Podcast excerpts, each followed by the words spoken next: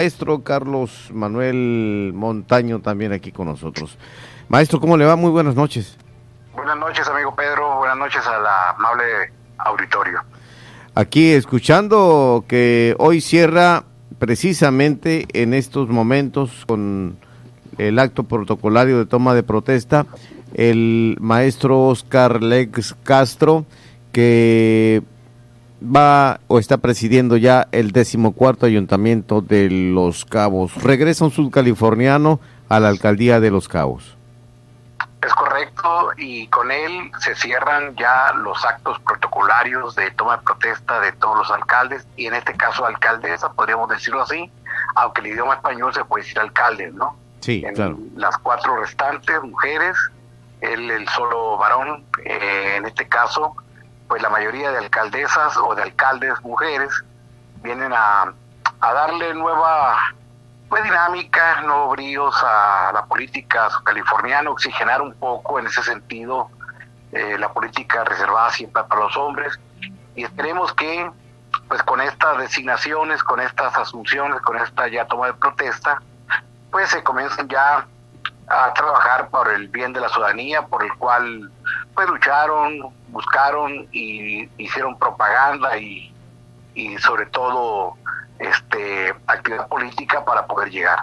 Sin embargo, eh, habiendo algunos nombres este que estoy viendo como eh, entrada a los propios eh, equipos de trabajo, resalta en el caso de Comondún el doctor Humberto Arce Cordero como secretario general, en el cual ya hubo dos este, regidoras que votaron en contra de su designación, que son de Morena, porque eh, en este caso el doctor traía algún antecedente de algún problema de tipo familiar o doméstico o de violencia intrafamiliar, en el cual eh, pues todavía las investigaciones se están dando y no ha eh, dado concreta esa investigación. Sin embargo, dejamos eh, lo que es, dice por ahí, la presunción de, de, inocencia, pero ya se comienzan a mostrar, en este caso, dos regidoras inconformes con la designación de este doctor. Y luego también tuvo, un, tuvo un problemita ahí con un reportero a quien lo amenazó y bueno, eso no se lo vamos a permitir al doctor eh, Arce. Está señalado como una persona violenta, ¿no? Y esperemos pues que ahora ya como funcionario pues cambien pues su forma de, de, proceder porque pues no, no, no es el trato que ningún miembro de la prensa, ninguna mujer, ningún ciudadano eh, vamos a permitir que suceda con este tipo de funcionarios, ¿verdad? Es correcto. Así es, no se permitirá. Adelante con, con la locución que tenía. Sí, gracias. En el caso de La Paz, eh, repite el secretario general del propio licenciado este, Rubén Muñoz y entra como oficial mayor un sobrino del profesor de Castro Cosío, eh, en este caso en desarrollo estamos viendo cómo eh, en algunas partes y así como lo dijimos también a nivel estatal pues se dan se están dando los favores por encima de a veces de los eh, perfiles y estamos viendo cómo en el, grupo estatal pues son son en este caso tres eh, grupos que se están este, distribuyendo el poder. El grupo de los cabos comandados por el profesor por el ingeniero Narciso Agúndez, el grupo de La Paz con el eh, profesor Víctor Castro Cosío y con el grupo de expriistas que tiene la licenciada Estela Ponce, ex alcaldesa o ex presidenta municipal de La, de la Paz.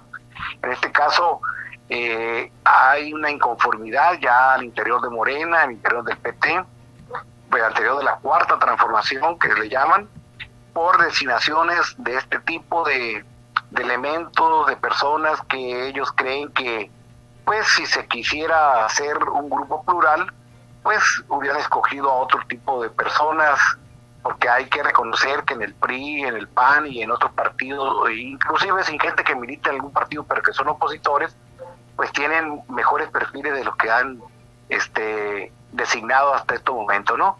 Y en los cabos el día de hoy lo está haciendo también el profesor Oscar Lex, también parece ser que a la primera vista se sacudió el grupo Los Cabos, no entra el ingeniero eh, Agúndez, el, ingeniero Antonio Agúndez, que decían que iba a Zapa, que también es del grupo del, ingeniero, y en el caso concreto entra nada más una persona del grupo de Lionel Cota, que es su hijo, que es el, el licenciado Lionel Cota Cárdenas.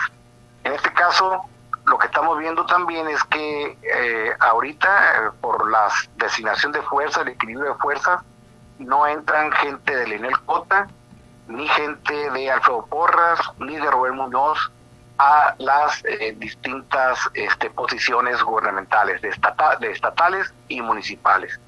Esto habla pues de que los grupos en Morena están contrariados, están disputados, están en en, franca, eh, podríamos decir, oposición entre ellos y no sé si esto resulte bien para ese grupo político que gobierna o que gobernará los próximos años de Baja California Sur.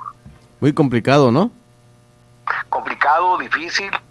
Este, creo yo que si se ponen a trabajar y comienzan a hacer pues las cosas distintas a como se habían que habían pregonado que iban a hacer, que no eran iguales, pues tendremos 4T o 4T o, Morena para rato, pero si es así, creo yo que sin rumbo, sin posicionamientos de, eh, ideológicos políticos de este grupo, estaremos eh, en una, un vacío sin, en los próximos meses, en los próximos años, y estoy seguro que pues si la oposición logra consolidarse y, logra tener, porque sí los tiene buenos elementos el PAN, el PRI, el PRD y otros partidos políticos y gente de la sociedad civil, pues podrán arrancarle en los próximos años, en los próximos tres años, próximo año y medio, porque ya viene ya la, la conformación del Senado, otra vez las diputaciones federales y las presidencias municipales. Entonces,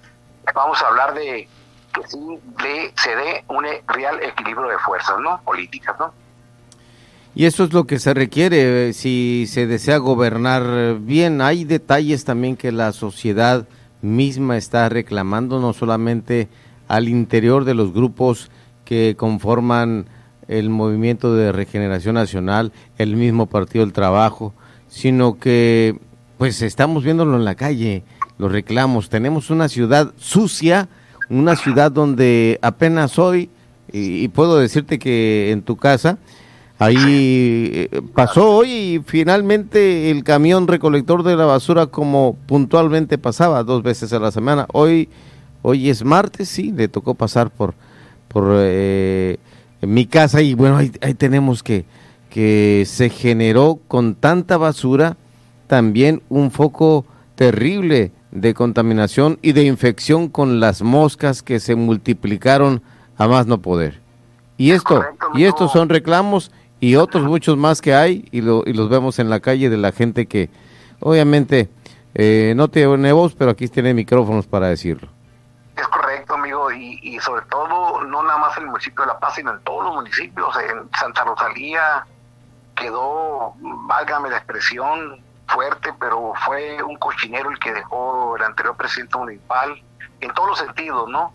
Eh, se dice que no hay dinero ni para pagar así, ni para pagar agua adentro de las oficinas del ayuntamiento. Y eh, parece ser que llega el rescate del gobierno del estado, va a otorgar de una a dos quincenas a los ayuntamientos para que puedan liberarse en los próximos eh, días. Y estamos seguros que así están en La Paz, en Comundusta, igual la situación.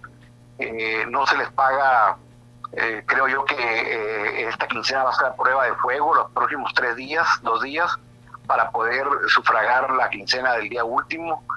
Y así están, así están los ayuntamientos.